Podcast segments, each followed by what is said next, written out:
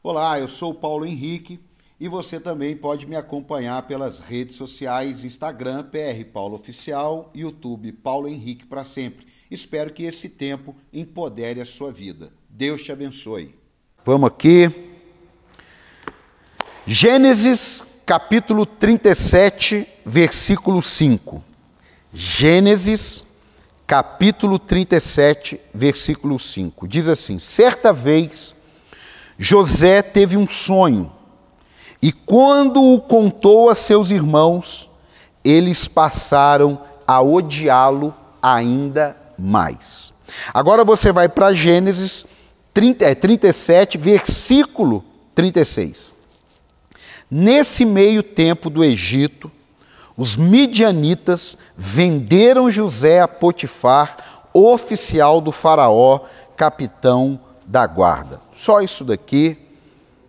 Eu quero, nesse período assim tão conturbado, não deixar você, é, não permitir que você deixe de sonhar. Porque num tempo como esse, que é fique em casa, fique em casa, fique em casa, Abraão ficou em casa e Deus falou: sai e olha para as estrelas, Abraão. Olha o universo, Abraão. Volte a sonhar, Abraão. Não estou falando para você sair de casa, não, estou só fazendo uma metáfora aqui. Então eu quero falar hoje sobre você romper com os seus sonhos. Eu não quero saber de coronavírus, não quero saber de governo agora, eu quero saber da palavra de Deus. O que, que a palavra de Deus fala sobre os meus sonhos? O que, que a palavra de Deus fala sobre os seus sonhos? O que, que eu posso aprender pela palavra de Deus que vai me ajudar a realizar o meu sonho. É isso que eu quero falar. Primeiro lugar, você tem um sonho? A primeira coisa, pastor, eu tenho um sonho. Tá aqui, ligaram aqui. Pastor, eu tenho um sonho. Vou até desligar aqui, o negócio ao vivo é assim, irmão, não tem jeito. Pastor, eu tenho um sonho, mas por causa do momento, eu nem sei mais se ele é sonho mesmo. É sim.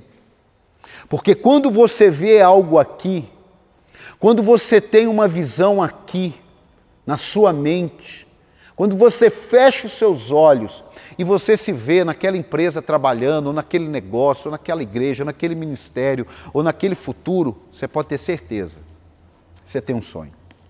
O problema é que existem situações entre o sonho que eu tenho e ele se tornar realidade.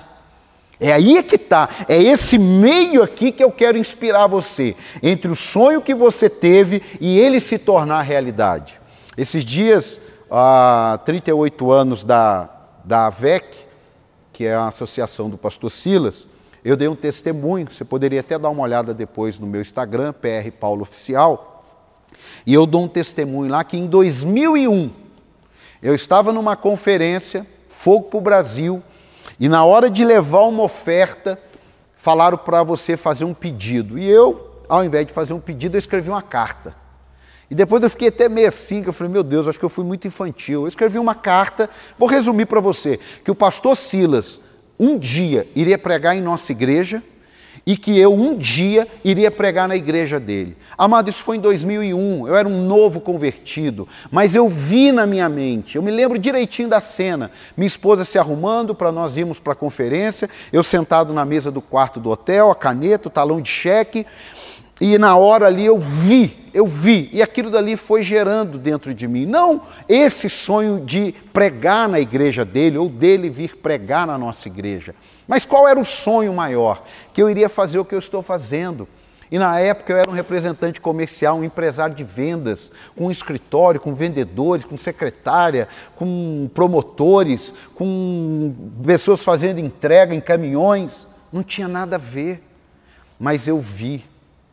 E eu não vi com a minha mente, eu vi com aquilo que Deus colocou na minha mente. Foi o caso de José, é o seu caso. Quando você vê algo na sua mente, é engraçado que nem todos ao seu redor vão ver, vão entender, e aquilo ali nos frustra, aquilo dali nos deixa no vazio, porque você chega animado para contar uma situação que Deus me mostrou, que eu vi, e as pessoas não viram. As pessoas não viram nada. E a gente sofre porque, ah, ninguém acredita em mim, ah, ninguém acredita em mim. Não! É que Deus te deu um sonho, você é o responsável por aquele sonho, e quem tem que acreditar no sonho é você. Você acha que as pessoas, quando eu falei, olha, eu, eu me vejo sendo um pastor, eu me vejo liderando igreja, eu me vejo formando pastores, eu me vejo plantando igrejas, eu me vejo, eu me vejo. Você acha que todo mundo falou, ah, é isso mesmo? Não, não. Pelo contrário, muitos deles disseram, você está maluco, você está fanático, você está ficando muito doido com esse negócio de igreja você tem um negócio, você tem família, você não pode ficar falando isso, não. Ô oh, querido, quem sabe você já ouviu isso?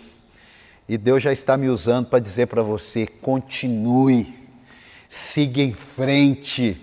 Você vai romper em nome de Jesus. Quando tiver liberado para sair, você vai sair como um leão. Você pode estar hoje como um gatinho, mas quando falar assim, não, agora você pode montar o um negócio, agora as pessoas podem sair, você vai se tornar o leão que sonhou. Você não vai ficar só miau, miau, miau. Não, irmão.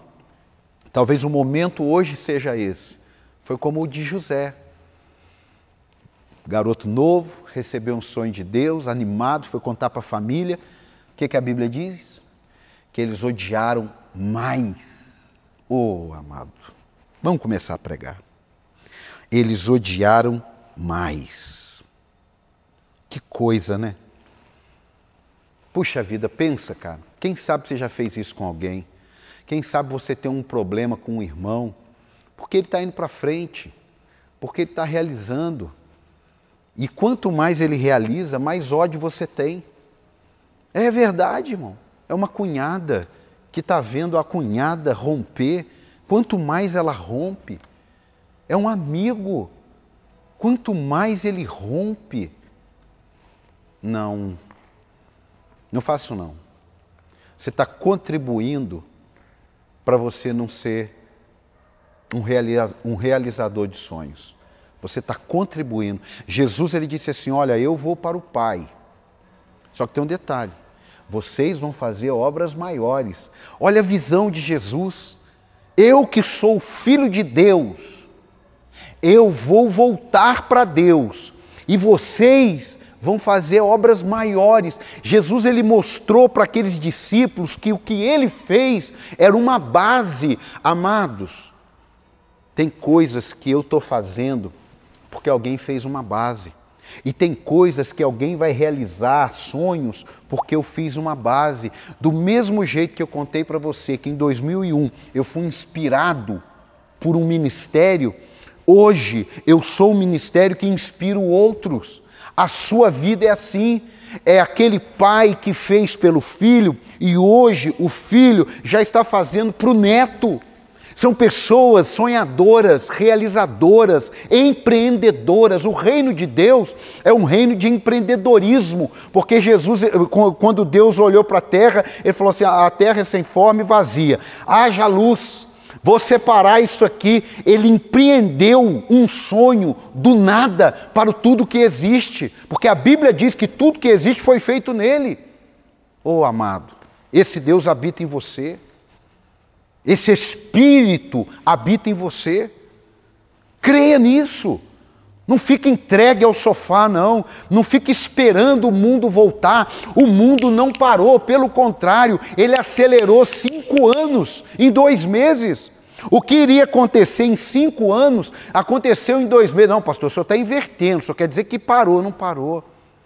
As pessoas estão criando, as pessoas estão se mobilizando, as pessoas estão pensando. Nós aqui do nosso ministério estamos repensando tudo. Amado, quando tiver essa data, vamos colocar assim: quando a igreja voltar, não, quando voltassem as pessoas, fluir, sei lá quando, não quero nem entrar nesse detalhe, nós não vamos voltar do mesmo jeito cantando as mesmas canções, pregando as mesmas mensagens, fazendo as mesmas liturgias. Não, as coisas mudaram, Deus deu uma sacudida. Ah, não perde a mensagem de domingo também não, irmão. Fica aqui, mas não perde a de domingo também não. Preste atenção. Você tem sonho? Então agora nós temos dois grupos de pessoas, pessoas que já realizaram algum sonho, mas tem que voltar a sonhar, viu?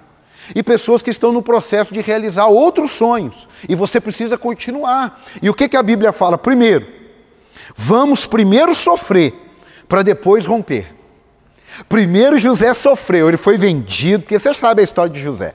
Que ele foi e tal e se tornou governador do Egito. Ok, mas teve um processo, teve um período. Às vezes eu vejo pessoas dando testemunho, amado, aquilo ali que você vê a pessoa contando em dois minutos, talvez tenha levado dez anos para ela contar. Ó, o que eu estou contando aqui, que eu contei lá de 2001, são 19 anos.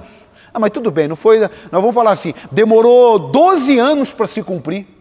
12. Em 2001 eu dei uma palavra. Em 2009 aconteceu uma parte. Em 2012 aconteceu outra.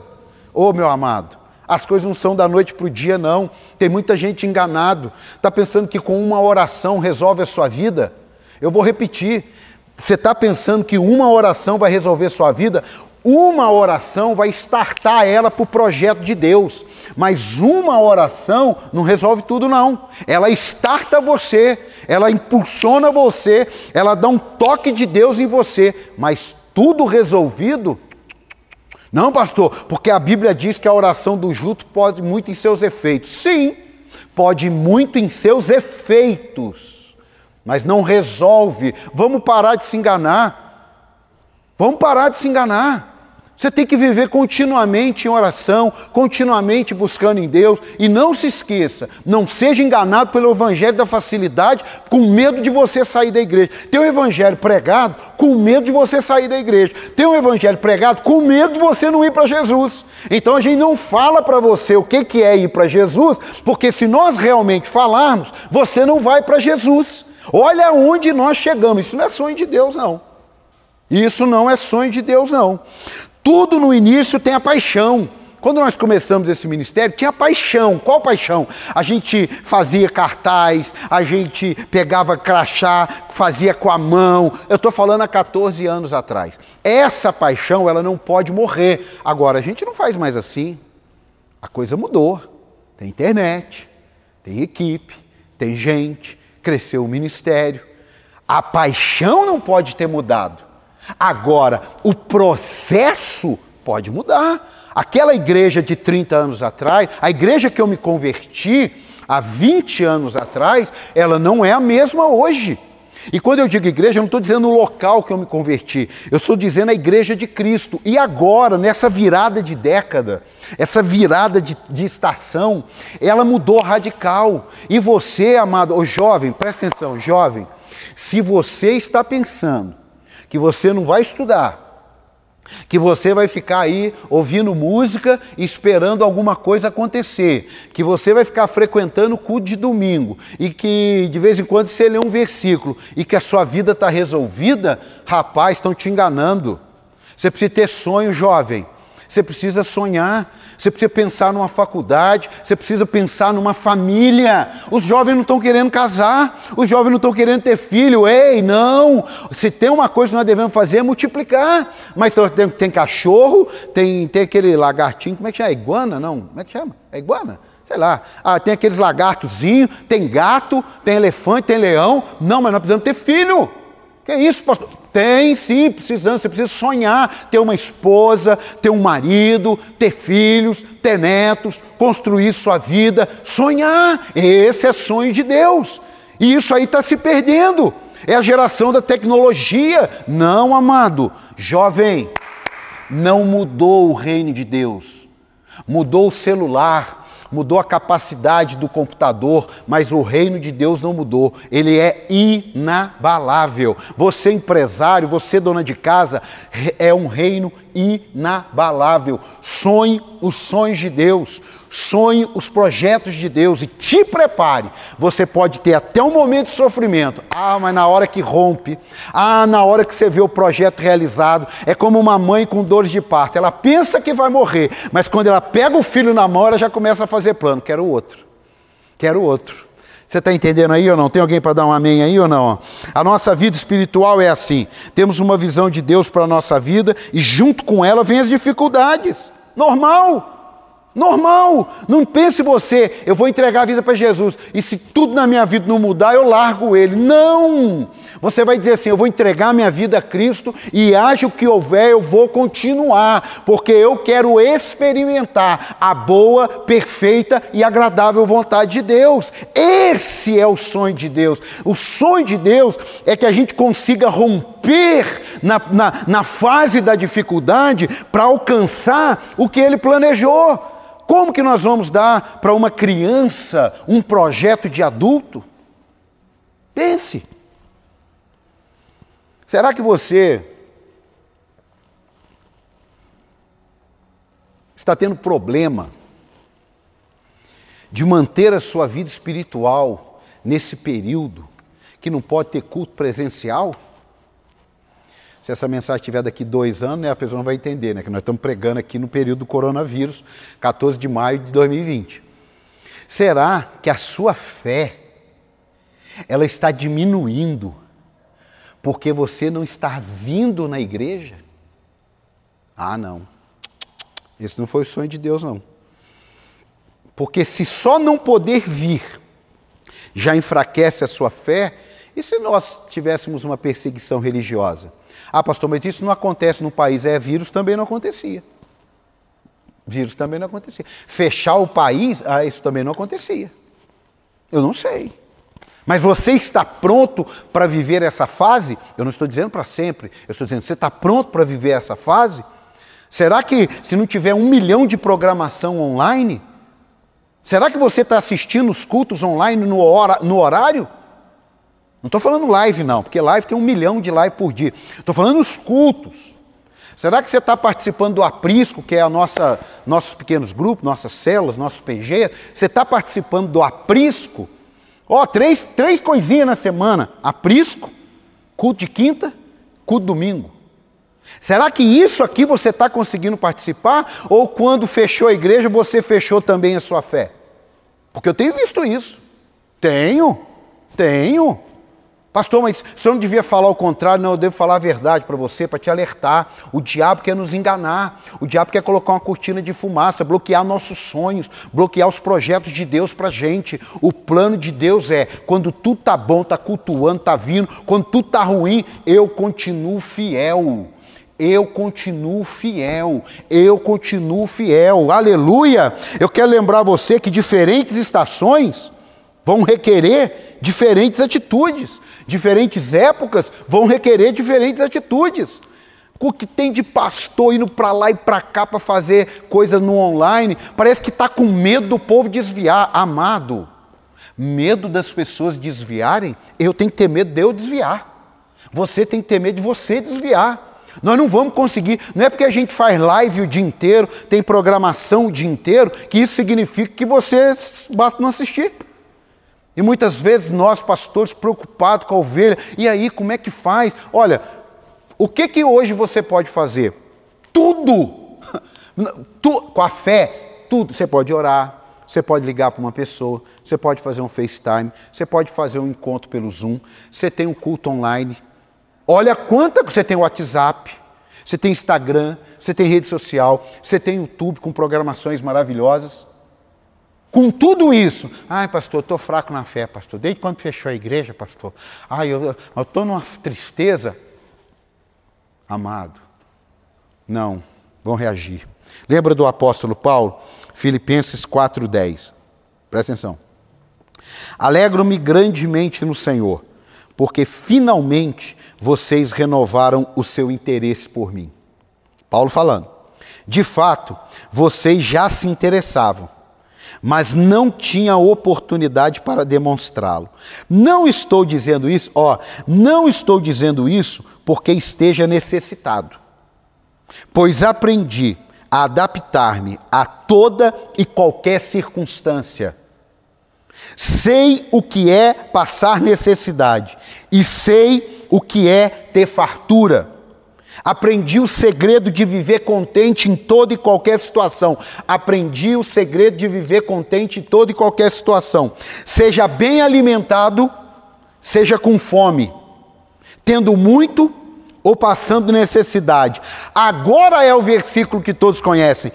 tudo posso naquele que me fortalece. Tudo posso naquele que me fortalece. Quando tudo está bom, qualquer um.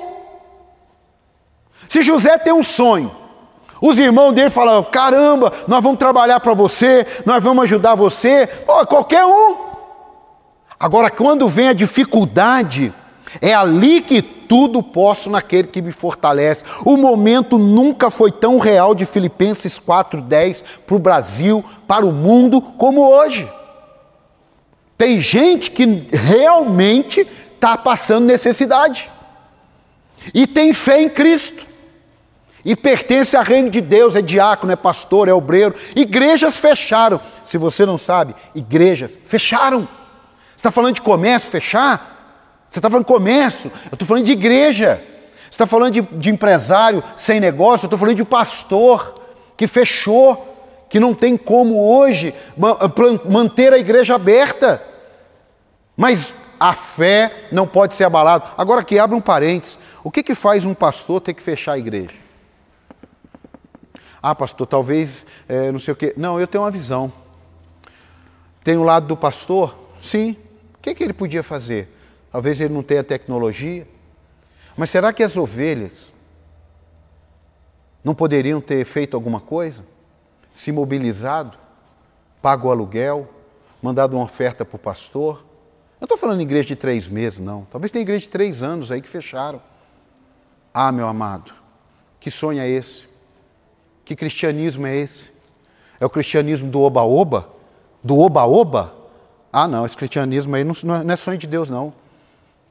Esse cristianismo do oba-oba, ai de lindo, lindo, lindo, lindo, lindo, lindo és, lindo és, e na hora do vamos ver, e na hora que Filipenses 4 eu aprendi, eu não aprendi a ser um crente dentro da igreja, eu aprendi uma vida cristã, eu tenho relacionamento com Deus, as coisas estão difíceis, sim, tem hora que a gente está tá meio baqueado, sim, mas eu tenho um Deus que eu posso dizer para ele, Senhor, eu estou meio baqueado hoje.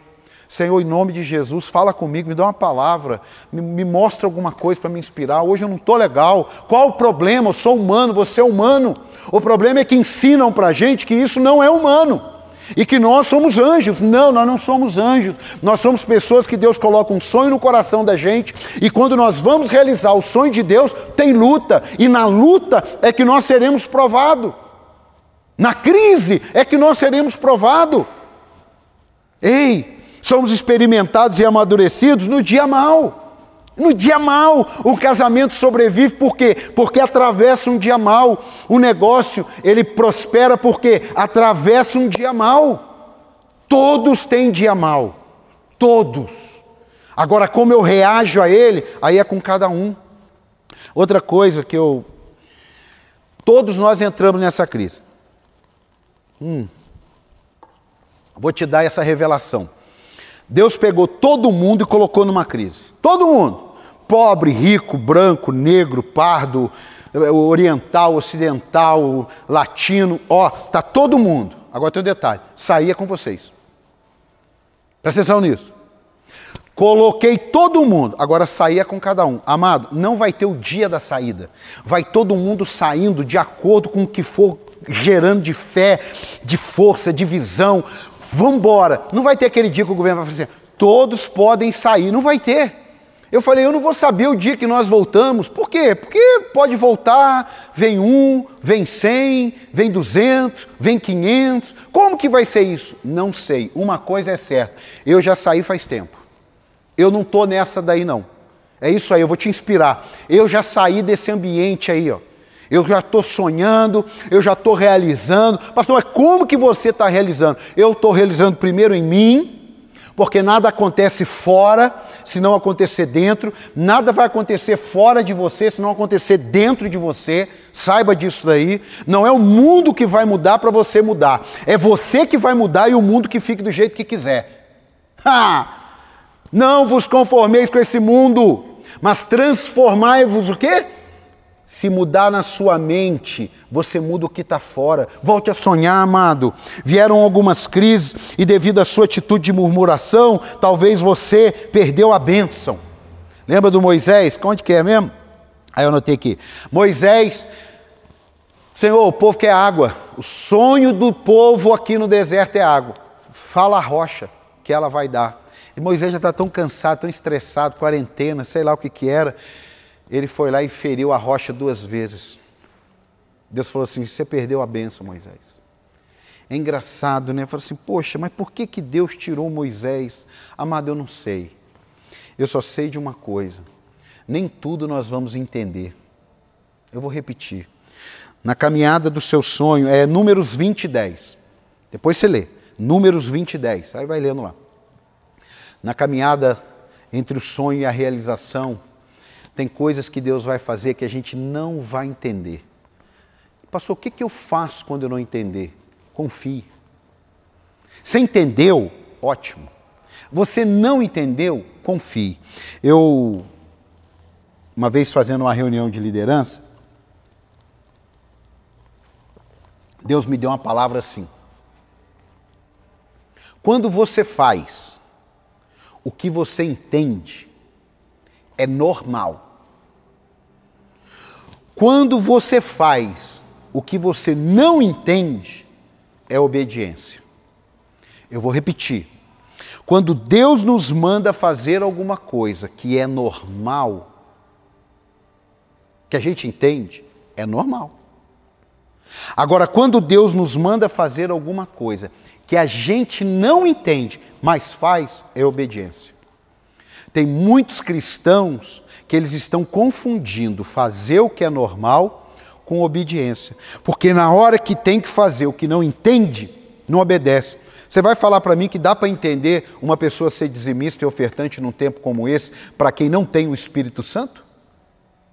Você vai falar para mim que é normal? Não, não é normal. Mas é porque ele mandou. Eu sou obediente. Porque quando eu estou com o meu orçamento maravilhoso, é normal. Quando o meu orçamento está complicado, é obediência. Você orar à noite porque a sua vida está maravilhosa, é normal. Você ler a Bíblia quando está tudo lindo, é normal. Você ir no culto quando tudo está bem, é normal. Agora, quando você está enfrentando uma crise, quando você está enfrentando uma adversidade, quando você está enfrentando um dia mal e você vai orar, você vai ler a Bíblia, você entrega seu dízimo, você entrega sua oferta, você vem no culto, você serve na igreja como um voluntário, aí é porque você está cheio do Espírito Santo. Normal qualquer um pode ser, cheio do Espírito Santo tem que querer, tem que buscar, tem que acreditar tem que estar alinhado o que Deus te mandou com aquilo que você está obedecendo. Jesus ele conta uma parábola, por isso que eu gosto de dar muito exemplo. Ele conta uma parábola que fala sobre dois filhos que foram chamados para trabalhar na vinha. E aí, vai lá, tem que trabalhar. O primeiro está assistindo televisão, fala assim: já vou. O segundo está na internet, diz assim: eu não vou não. É, é a minha tradução. Aí passou. O que disse que não ia, foi. O que disse que ia, não foi. Jesus fala assim: quem é que fez a minha vontade? A vontade do Pai. Quem disse que ia e não foi? Ou quem disse que não ia e foi? Aí é o que falou que não ia e foi. Então, irmão, falar não tem perigo não. O que manda é o que eu faço. Eu posso até ficar doido com uma situação, mas a partir do momento que eu não agir como eu tinha vontade de agir, é o que manda. É, mas você falou, eu falei, mas eu não fiz. Agora, o que, que adianta o outro que tem belos discursos, belas palavras e agem completamente contrário ao que Deus orienta? Será que não está na hora da gente mudar esse cristianismo aí? Romper numa, numa semente precisa de sol e chuva, cada coisa no seu tempo e cada coisa no seu lugar. Para romper uma semente precisa de sol e de chuva, cada um no seu tempo e cada um no seu lugar. Eu, eu já me precipitei muito e eu creio que cada dia a gente aprende mais um pouco. É, eu já me precipitei muito, já tomei muitas atitudes que, Se pudesse voltar, deixa eu ver aqui por causa do horário. Se pudesse voltar, não faria de novo. Mas não posso, irmão, eu tenho que seguir em frente. Já perdi pessoas que, se pudesse voltar, não teria perdido, mas eu não posso ficar parado. Eu tenho que seguir em frente. A vida segue. Eu vou te falar uma coisa aqui, caminhando para o final, que às vezes o seu sonho vai exigir de você, Mateus 23, 24. Vocês, é, guias cegos, vocês coam um mosquito, quer dizer, vocês engasgam com um mosquito e engolem um camelo. Às vezes a gente está perdendo grandes oportunidades por causa de pequenas coisas. Olha aqui, amado, pequenas coisas podem tirar você do projeto de Deus. Deus te deu um sonho, Deus te deu uma visão, Deus te deu uma direção. Vá nela.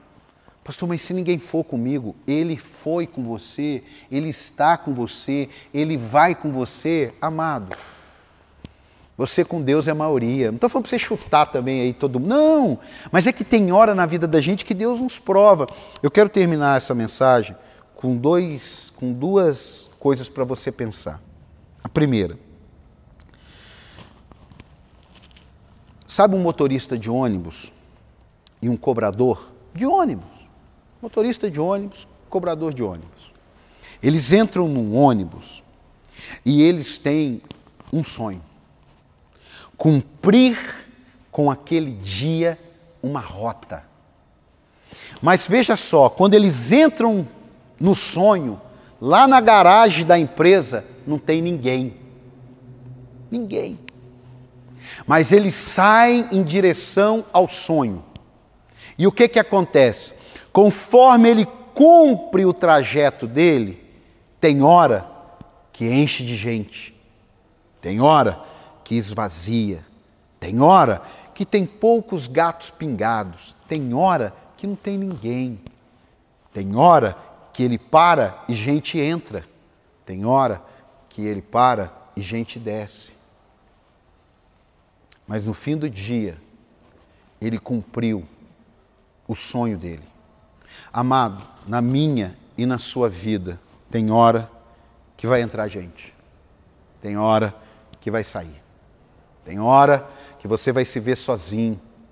Se você for casado, o cobrador é a sua esposa, tem hora que é só você e a sua esposa, tem hora que vai lotar, que todo mundo vai estar tá apertado ali, a capacidade é de 50, tem 80, tem hora que você dá uma parada, desce todo mundo mas você vai cumprir seu sonho. Não porque ele é seu, mas porque ele é de Deus. É como se eu gostasse de bicicleta e eu colocasse nos meus filhos o desejo de ter uma bicicleta. Para quê? Para que eu possa ir na loja comprar a bicicleta. E a segunda história, ilustração, é com você que de repente teve algum sonho e, e esse sonho foi destruído. Esse sonho foi devastado. E você ficou muito mal. Talvez você vá mandar essa mensagem até para alguém, só por causa desse momento. E aí eu vou contar a ilustração de uma árvore que estava numa floresta e de repente tem um incêndio na floresta. Um incêndio. Pegando fogo e tal. E essa árvore era muito antiga, muito antiga ali na floresta, muito antiga. E aí o incêndio vem.